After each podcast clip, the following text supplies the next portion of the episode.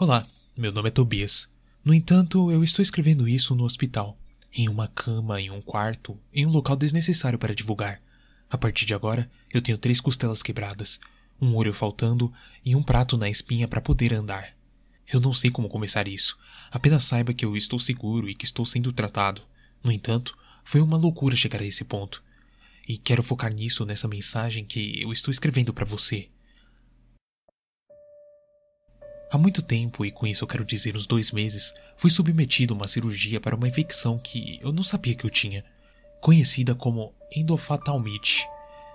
Ela surgiu rapidamente, e depois de três dias de tanta dor, eu fui ao médico para tentar me tratar. Mas foi para apenas descobrir que precisaria remover o meu olho, pois já estava longe demais o tratamento. E ele estava praticamente apodrecendo do nada. Foi assim que o médico disse. Depois dessa cirurgia, eu me senti muito traumatizado. A verdade é que eles dizem que quando você perde um olho, perde toda a percepção de profundidade ao lado. Eu não podia jogar dados, eu não podia jogar sinuca, eu não podia fazer qualquer coisa nos bares locais. Sabe, não é como fechar um olho e tentar fazer as coisas. É como perder metade do que você pode ver e forçar a outra metade a se ajustar a isso. Eu realmente não sei como descrever mas eu levaria uma vida inteira disso sobre o que eu recebi no evento que aconteceu. Durante o check-up nos médicos, eu fui pego por um homem que afirma ser importante no ramo da medicina. O nome dele era Dr. Taylor. Pelo menos foi assim que ele se apresentou para mim. Ele era mais alto que eu, mais musculoso, com um sotaque difícil de colocar e cabelos pretos escuros. Embora ele usasse um uniforme médico, ele deixou o botão de cima desabotoado, e eu pude ver que ele estava usando uma camisa por baixo. Nossa conversa foi bastante simples. Ele me levou para uma sala do prédio para um exame secundário, aparentemente solicitado, embora eu nunca tenha feito, onde ele me deu uma espécie de questionário sobre como eu me sentia. Agora que não era capaz de ver também, eu disse a verdade. Eu disse que tinha dificuldades extremas para me ajustar e que mal conseguia fazer qualquer trabalho ou até me divertir por causa disso. Então, ele me deu uma alternativa. Ele me deu um cartão que estava escrito Technic Logic, que aparentemente focava em pessoas como eu, pessoas que estavam se adaptando mal a perder membros ou sentidos, que eram tão proeminentes na vida que atrapalhavam as pessoas. No dia seguinte, eu cheguei ao prédio listado na parte de trás. Parecia um armazém muito estranho, apesar de claramente ser um hospital por si só. Eu tive que dirigir 3 quilômetros para chegar até ele. Isso me levando a uma pequena cidade. Os cidadãos lá dentro daquela cidade eram bons suficientes para me dar instruções do local, então eu nunca suspeitei de nada. Ao entrar no prédio, eu fui recebido pelo Dr. Taylor e seu assistente. Eles me disseram simplesmente que eu havia me qualificado para uma cirurgia experimental. E o mais estranho de tudo isso é que eles não me deram uma conta super cara para fazer esse exame, como também me pagariam 10 mil dólares para fazer ele, simplesmente isso. Como se eu fosse um rato de laboratório. Ou, em suas próprias palavras, um teste de um dia pelo menos. Bom, eu sei que a maioria das pessoas diria não. Quero dizer, eu estava recebendo um contrato naquele momento que tinha todas as coisas legais que eles poderiam fazer comigo. E algo que eu não conseguiria escapar. Mas lembrei-me de todas as palavras desse contrato e ele nunca dizia que pudesse me trazer à tona pensamentos de aprisionamento ou marketing desonesto. Então, por isso, eu acabei não questionando. Eu assinei a linha pontilhada com orgulho. E o Dr. Taylor sorriu com prazer. Perdi a consciência logo depois. Acontece que um dos colegas de trabalho do Dr. Taylor colocou o cloroforme em mim, e de repente eu estava em uma cirurgia sem meu conhecimento. Então, ela começou. Quando eu acordei, eu estava em uma cama de hospital. O quarto estava limpo, o cobertor era macio e lavado, e eu me senti bem, como se eu fosse bem recepcionado onde estava. Apesar de saber o que havia acontecido comigo, eu levantei e fui até a mesa médica. Encontrei um copo de água e dois comprimidos para a dor. Além de um bilhete do próprio Dr. Taylor. O bilhete dizia: Olá, desculpe fazer isso com você. Tive que me certificar de que você não iria desistir. Como declarado, você foi selecionado manualmente para se submeter à própria experiência percentual da DPE, da Technologic, para começar, o seu depósito já foi transferido e a transação não foi negada. Agora, você é 10 mil vezes mais rico. O DPE é um experimento muito especial, vendo como um ser humano reagirá com o conhecimento dos perigos que o cercam. O biônico instalado no soquete esquerdo está especialmente equipado para ler e reconhecer a área ao seu redor e atualizá-lo automaticamente quando algo estiver próximo que possa causar danos à sua mente, corpo ou até mesmo alma. Você pode até vê-lo agora, um pequeno bloco percentual no canto superior esquerdo da sua visão, pequeno o suficiente para não incomodá-lo se você estiver se concentrando em outra coisa. Essa porcentagem é um denominador simples da sua chance atual de estar na presença de algo ou alguém que quer você morto.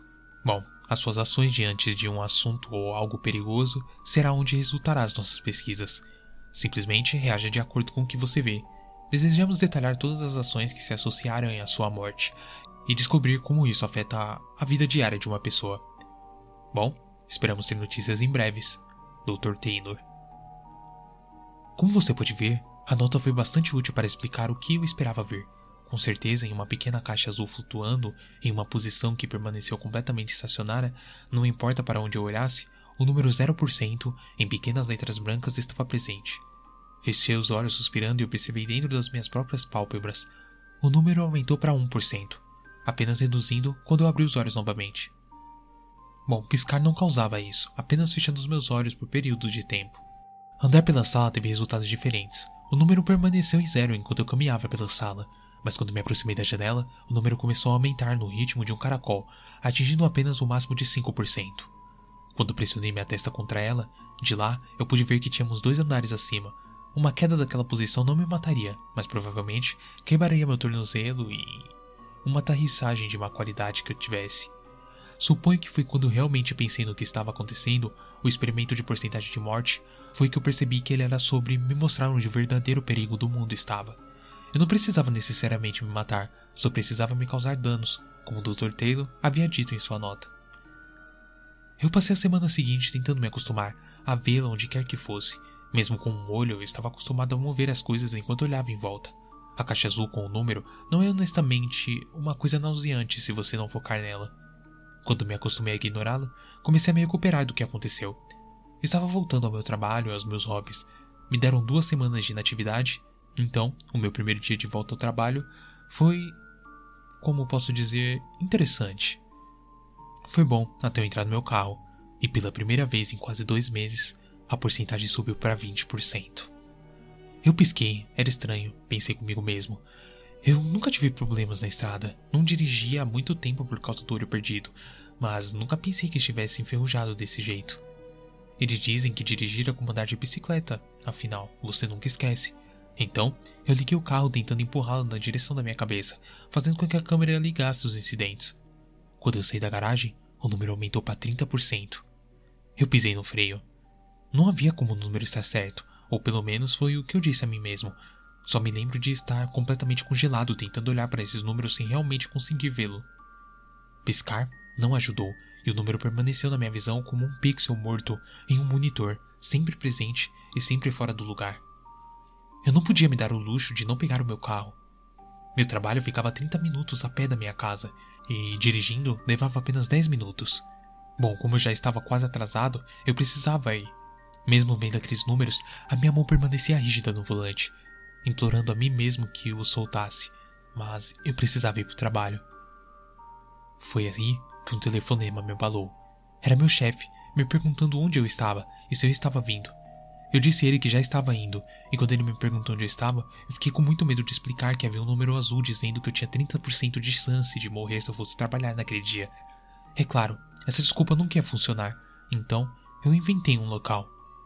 Eu disse a ele que estava com um pouco de medo de dirigir, fazia dois meses, afinal, eu não queria causar um acidente. Felizmente, meu chefe ele sempre foi compreensível, então ele me disse para levar o tempo que eu precisasse para chegar, desde que eu pudesse entrar no trabalho em algum momento da semana.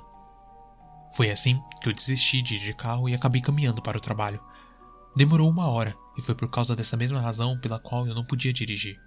Enquanto caminhava, o número percentual estava ficando louco, passando de 0 a 40% em questão de momentos, especialmente enquanto eu estava atravessando a rua. Atingiu seu pico de 42%. Foi quando eu passei por um beco e fiz contato visual com um cachorro acorrentado. Eu corri imediatamente na direção oposta, mal evitando esbarrar em um cavalheiro idoso, muito confuso que viu o mesmo cachorro e encolheu os ombros. Eu me senti uma pessoa louca quando cheguei ao trabalho. meu chefe realmente me encontrou na porta com um cartão e um aperto de mão, me dizendo que estava orgulhoso de mim por ser um exemplo tão respeitável de quanto o trabalho importava. Eu respondi olhando nos olhos e abrindo minha boca para agradecê-lo, e congelando imediatamente quando o número mudou para 14%. Foi angustiante a rapidez com que o meu respeito por meu chefe se transformou em medo.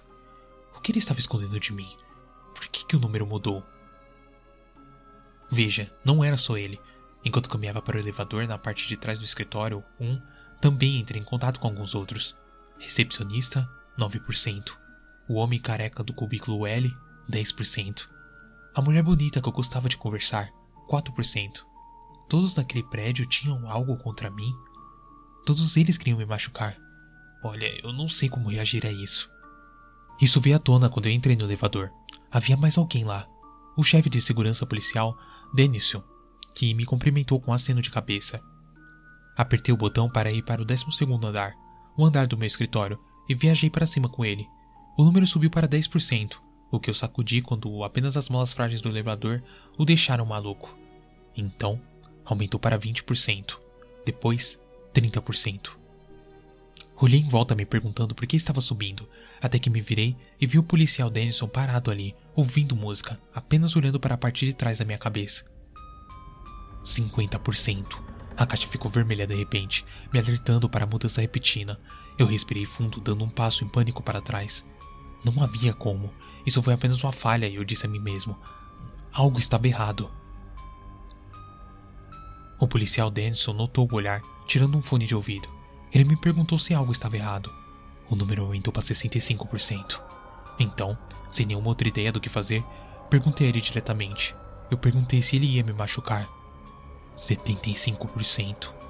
O rosto do policial mudou para a confusão, assim como atingiu 80%.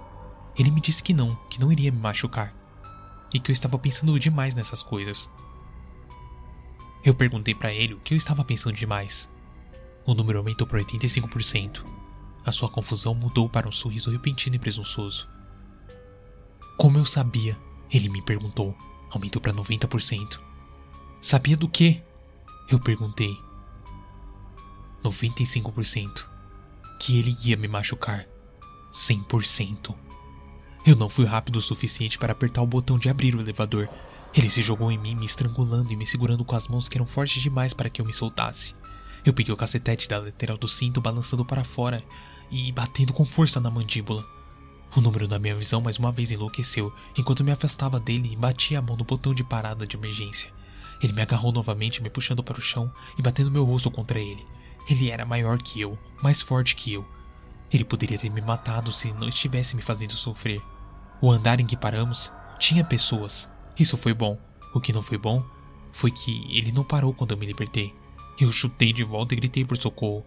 Ele me agarrou pela camisa, me colocou no chão, segurou meus braços e colocou seu joelho nas minhas costelas. Instantaneamente, todo o sentimento abaixo das minhas pernas foi vaporizado. Eu nem ouvi o som de algo quebrando. Era como se ele tivesse acabado de desligar um interruptor. Eu senti agarrar meu pescoço novamente, me estrangulando com todas as suas forças, como se ele estivesse tentando quebrar o meu pescoço em vez de me sufocar. Felizmente, foi então que outra pessoa tomou uma ação mais intensa, pegando uma pasta pesada do armário e batendo no nariz dele. Foram necessários cinco pessoas para segurá-lo, e isso não parou a barragem. Em vez de violência, ele começou a ofender e me insultar, me dizendo que eu nunca deveria ter nascido e que eu não fui feito para essa cidade. Eu só fiquei lá, em silêncio, vendo continuar a gritar comigo, tomando todos os palavrões raciais que ele usava contra mim. Eu suponho que eu deveria ter mencionado que eu sou descendente de afro-americano. O policial Denson era um branco de raça pura. Trabalhamos juntos por três anos. Eu nunca saberia que ele tinha essa violência comigo ou com a minha família. Logo depois que a polícia chegou, eu estava sendo colocado em uma maca para o hospital e eles fizeram testes em mim para ver como eles poderiam tentar me reparar. O que eles encontraram não deve me surpreender. O globo ocular, aquele com experimento de porcentagem de morte instalado, acontece que aquilo era ilegal. As pessoas que fizeram não tinham permissão para fazê-lo e deram a eles muitos equipamentos ilegais para fazê-lo funcionar dessa maneira. Muitos dos quais a polícia já estava procurando no comércio do mercado negro. Durante essa cirurgia, ele instalou um prato nas minhas costas. Eles também desinstalaram o biônico, e a polícia agora o mantém sob custódia. Eu não sinto falta disso. Ter medo não era algo que eu gostei. Saber que todo mundo que eu conheço, assim como o policial Denzel, tinha alguma porcentagem de querer me matar, abriu os meus olhos. E mostrou na minha vida o que me dói mais: a ideia de que eu não posso andar na rua sem que alguém me olhe e me avalie para a próxima morte. Talvez seja melhor ficar desconhecido às vezes, mas agora, mesmo eu sendo desconhecido, parece que eu tô no meio de um mar onde os tubarões estão esperando para me atacar.